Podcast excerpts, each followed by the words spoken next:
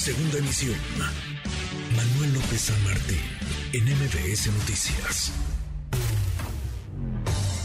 En MBS Noticias, la opinión de Ezra Shabot. Ezra, querido Ezra Shabot, qué gusto, qué gusto saludarte. Ahí está el jaloneo que parece constante ya a lo largo de estos cuatro años de gobierno entre el poder ejecutivo, el presidente López Obrador, y el poder judicial. Esra, ¿cómo lo ves? ¿Cómo estás? Buenas tardes. Hola, ¿qué tal? Hola, Manuel, ¿cómo estás? Buenas tardes. Buenas tardes al auditorio. Sí, estamos en un pleito entre poderes. Normalmente, pues los equilibrios de poder son fundamentales en una democracia. Aquí lo que sucede es que hay una descalificación total y absoluta de un poder sobre otro. El Ejecutivo diciendo que el judicial no funciona Ahora, pues eh, vemos que hay lo que anteriormente era una luna de miel con la Suprema Corte, hoy empieza a, darse pues una situación por lo menos de alejamiento, por lo menos de que cierto tipo de medidas que pues la corte tendrá que decidir dentro también unos pocos unos pocos días. El tema por supuesto de la militarización entre comillas de la propia seguridad en el país que llegaría con la ah, pues aceptación de esta ley que incorporaría a la Guardia Nacional o más bien a la Secretaría de la Defensa como elemento de control de Guardia Nacional pudiese también generar otro tipo de conflicto y otros más con respecto fundamentalmente a la discusión de la semana pasada con respecto a la prisión preventiva oficiosa. Estamos ante una situación en donde los poderes empiezan a cuestionarse uno a otro más que nada en su capacidad y en su profesionalismo. Ese es el punto, Manuel.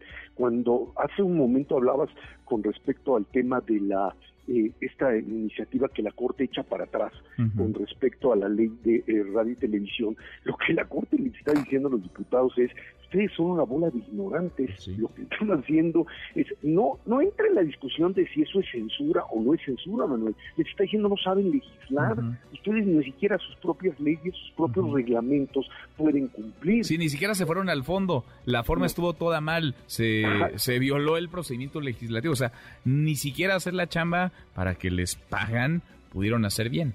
Exactamente, aquí el problema ya es de una confrontación, no de fondo en términos de, a ver, ustedes están proponiendo algo que es inconstitucional porque eh, es imposible separar opinión de eh, información, etcétera. No, no, no, no. Esa es otro, una temática distinta. Ustedes no saben legislar y el presidente además le dice a los jueces, ustedes no saben hacer nada, porque ahí están casos donde se produjo tortura más allá de la lucha política y que si Calderón o García Luna le está diciendo a los jueces, eh, pues ustedes tienen ahí las pruebas de que hubo eh, delitos en la Procuración de Justicia y no los puede soltar, o sea, son unos jueces ineptos. Esta triangulación de poder ejecutivo, legislativo y judicial, en donde cada uno de ellos le está diciendo al otro fundamentalmente que no sabe hacer las cosas, esto es lo que te lleva finalmente a una parálisis en lo que pues se conoce como la capacidad del Estado para funcionar.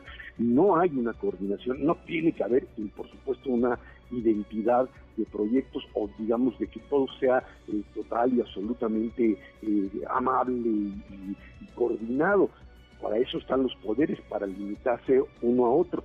Pero la descalificación lo que te está diciendo es que cada uno de los poderes habla básicamente, uno, de la intervención de un poder sobre otro y de la incapacidad, eso es lo más importante, de cada uno de los poderes para llevar a cabo su propia actividad, eh, eh, Manuel. Y creo que eso es lo más importante porque ha habido una degradación, realmente degradación de la capacidad del Estado para finalmente actuar en uno o en otro.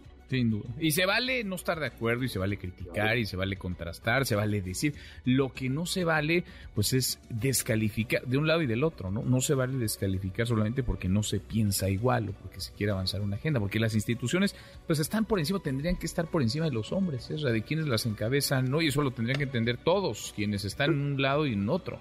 Así es, tienes toda la razón. El problema es cuando finalmente una institución como digamos la Suprema Corte, que uno puede estar de acuerdo o no con distintas de sus posiciones, de, comienza a demostrar a su propio Poder Judicial, a sus jueces o al legislativo, que no tiene capacidad de hacerlo y te pones a ver en dónde se equivocaron, pues te das cuenta que en algunas partes hay capacidad de actuar y en otras, de verdad, la degradación, la incapacidad, la falta de, elementos humanos lo suficientemente capaces para hacer su trabajo es verdaderamente enorme. Hemos bajado niveles impresionantes en los últimos años en la capacidad del Estado mexicano para funcionar. Mm, bueno, por lo pronto queda eh, invalidada esta que no tenía ni pies ni cabeza porque estaba mal hecha, estaba muy mal hecha. Vaya, haría imposible este comentario tuyo y este programa eh, de todas las tardes, imposible si eso hubiera caminado, afortunadamente no avanza, se respeta con eso la libertad de expresión, el derecho a la información, el derecho de las audiencias, se invalida esto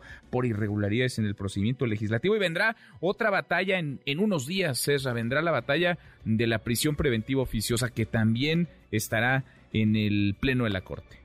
Así es, sin duda alguna. Ahora sí que haya sido como haya sido, como dicen, pero por lo pronto esa ley que era finalmente una ley de censura va para abajo y ahora en prisión preventiva oficiosa, otro pleito entre poderes y otros de los absurdos de un nuevo sistema penal acusatorio que no tiene elementos, no tiene personas, otra vez, la capacidad para discernir entre una cosa y otra. Pues sí, ojalá le entráramos al fondo, ojalá, ya, más allá de estos dimes y diretes, pues entrábamos a lo importante, cómo se procura, se imparte justicia en este país y cómo las instituciones están cerca, las fiscalías, el Poder Judicial, los jueces, de las víctimas y no, y no inmiscuidos en estos, en estos intercambios. Abrazos, agradezco como siempre. Gracias, hasta luego, buenas tardes. Muy, muy buenas tardes, Rachabot.